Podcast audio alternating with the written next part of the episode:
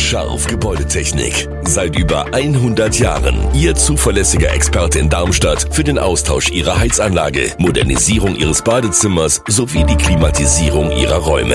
Erwarten Sie mehr von uns, als Sie es gewohnt sind. Scharf Gebäudetechnik.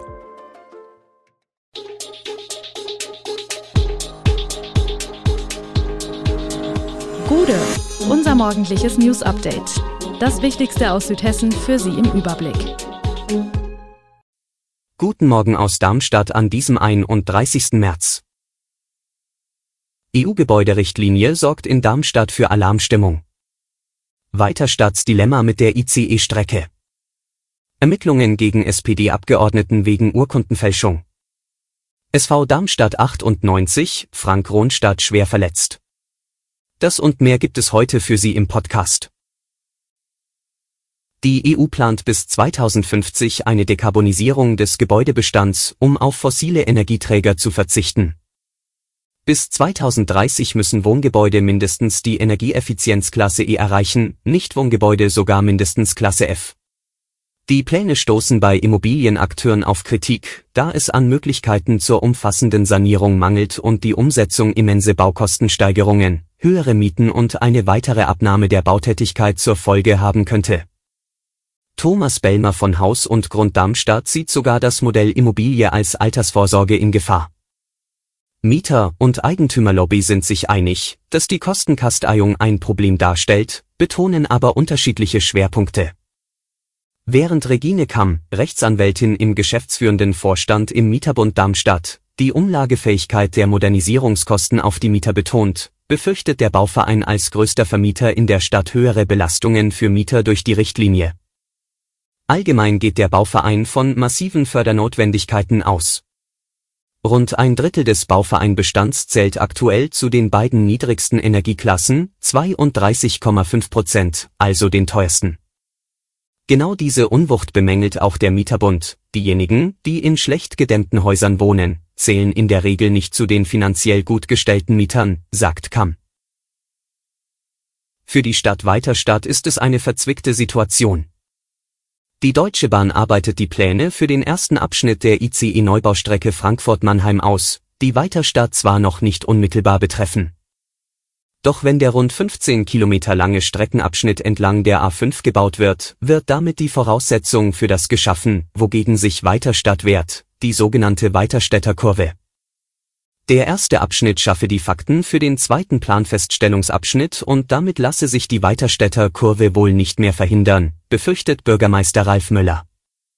Auf dieses Dilemma und auf die Auswirkungen der geplanten Trassen auf die Anwohner will die Stadt nun mit juristischer Unterstützung hinweisen. Noch befindet sich das Projekt im Vorverfahren. Möller sagt, wir können als Stadt gegen nichts klagen, weil es noch nichts gibt, wogegen wir klagen könnten. Umso wichtiger sei, dass die Stadt Fakten zusammentrage, die bei den Plänen der Bahn berücksichtigt werden. Dabei ist vor allem Lärmschutz ein Thema. Die Wiesbadener Staatsanwaltschaft ermittelt gegen einen Abgeordneten des Hessischen Landtags wegen des Verdachts der Urkundenfälschung. Das hat ein Sprecher der Behörde gegenüber mehreren Medien bestätigt, ohne einen Namen des Beschuldigten zu nennen. Zuerst hatte die FAZ darüber berichtet. Demnach geht es um den stellvertretenden Vorsitzenden der SPD-Fraktion, Marius Weiß aus Idstein im Rheingau-Taunus-Kreis. Der 48-Jährige soll seinen speziellen Parkausweis des Landtages sechseckig, lila und mit einem P versehen für seine Frau, die ebenfalls im Landtag arbeitet, kopiert haben, damit diese auch in den Plenarwochen, wenn Parkplatzmangel herrscht, ins Parkhaus einfahren kann, anstatt sich außerhalb einen Parkplatz suchen zu müssen. Weiß selbst betonte auf Anfrage, er wisse von keinem strafrechtlichen Verfahren gegen ihn. Zum Vorwurf selbst wollte sich der Jurist nicht äußern. Urkundenfälschung ist eine Straftat, keine Ordnungswidrigkeit. Das Strafgesetzbuch sieht im Falle einer Verurteilung in minder schweren Fällen ein Strafmaß von bis zu fünf Jahren oder Geldstrafen vor. Fußball-Zweitligist SV Darmstadt 98 muss mehrere Wochen auf Frank Rohnstadt verzichten, das teilt Cheftrainer Thorsten Lieberknecht bei der Pressekonferenz vor dem Spiel heute beim FC Nürnberg mit. Der 25 Jahre alte Außenbahnspieler habe sich im Training am Dienstag eine schwerwiegende Verletzung im Adduktorenbereich zugezogen. Voraussichtlich bedeutet das für Ronstadt das vorzeitige Saisonende. Drei weitere Profis werden dem SV 98 in Nürnberg fehlen. Matthias Honsack, Tobias Kempe und Patrick Pfeiffer sind im Aufbautraining. Zudem hat Magnus Warming Probleme am Hüftbeuger, hinter ihm steht ein Fragezeichen. Yassin Ben Balla wird aufgrund einer Reizung an einer Sehne nicht dabei sein. Derweil sind die Nationalspieler Filip Stojilkovic, Klaus Giasula und Fabio Torsiello alle unverletzt aus der Länderspielpause zurückgekommen und heute mit dabei. Auf einer Baustelle bei Gustavsburg ist am Donnerstag ein Baukran in eine Oberleitung geraten und hat diese beschädigt. Das bestätigte ein Sprecher der Bahn sowie die Bundespolizei. Dadurch ist der Bahnverkehr auf unbestimmte Zeit unterbrochen worden. Vor allem die Bahnen der S8 zwischen Frankfurt und Mainz und S6 zwischen Bodenheim und Mainz sind betroffen.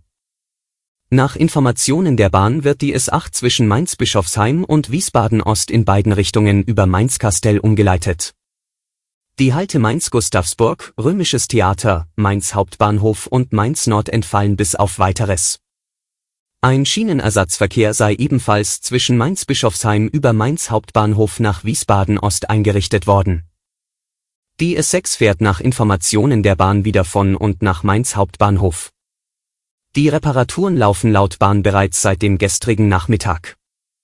Die Reparaturarbeiten werden voraussichtlich bis Freitag früh andauern. Wann genau der Normalbetrieb wieder laufe, ist bisher nicht klar. Am 29. Juni 1986, vor rund 37 Jahren, verschwand in Lindenfels die 15-jährige Jutta Hoffmann. Die Schülerin machte sich damals zu Fuß auf den Heimweg vom Schwimmbad, wo sie mit Freunden den Nachmittag verbracht hatte. Aber zu Hause kam sie nie an. Auch eine groß angelegte Suchaktion brachte keinen Erfolg. Erst zwei Jahre später entdeckte ein Spaziergänger ihre sterblichen Überreste im Wald. Der Täter konnte nie ermittelt werden, doch jetzt rückt die Aufklärung des Falls in greifbare Nähe. Die Cold-Case-Einheiten des Hessischen Landeskriminalamts und des Polizeipräsidiums Südhessen hatte den Fall noch einmal aufgerollt. Vergangene Woche wurde er bei der ZDF-Sendung Aktenzeichen XY zurück in den Fokus der Öffentlichkeit geholt, wurden mögliche Zeugen erneut dazu aufgerufen, sich bei den Ermittlern zu melden. Offenbar mit Erfolg, am Donnerstag berichtete die Polizei, dass ein Tatverdächtiger gefasst wurde. Der Ermittlungsrichter bei dem Amtsgericht Darmstadt hat auf Antrag der Staatsanwaltschaft einen Untersuchungshaftbefehl gegen einen heute 61-jährigen gebürtigen Bensheimer wegen des dringenden Verdachts des Mordes erlassen, berichteten Polizei und Staatsanwaltschaft in einer gemeinsamen Mitteilung. Und weiter, dem 61-jährigen wird vorgeworfen, die zum Tatzeitpunkt 15-jährige Jutta Hoffmann am 29. Juni 1986 nach einem Freibadbesuch in einem Waldstück unweit von ihrem Elternhaus in Lindenfels vergewaltigt und ermordet zu haben. Der Beschuldigte macht aktuell zu dem Vorwurf keine Angaben. Alle Infos zu diesen Themen und noch viel mehr finden Sie stets aktuell auf echo-online.de. Gute Südhessen ist eine Produktion der VAM von Allgemeiner Zeitung, Wiesbadener Kurier, Echo Online und Mittelhessen.de. Redaktion und Produktion die NewsmanagerInnen der VAM. Ihr erreicht uns per Mail an audio.vam.de.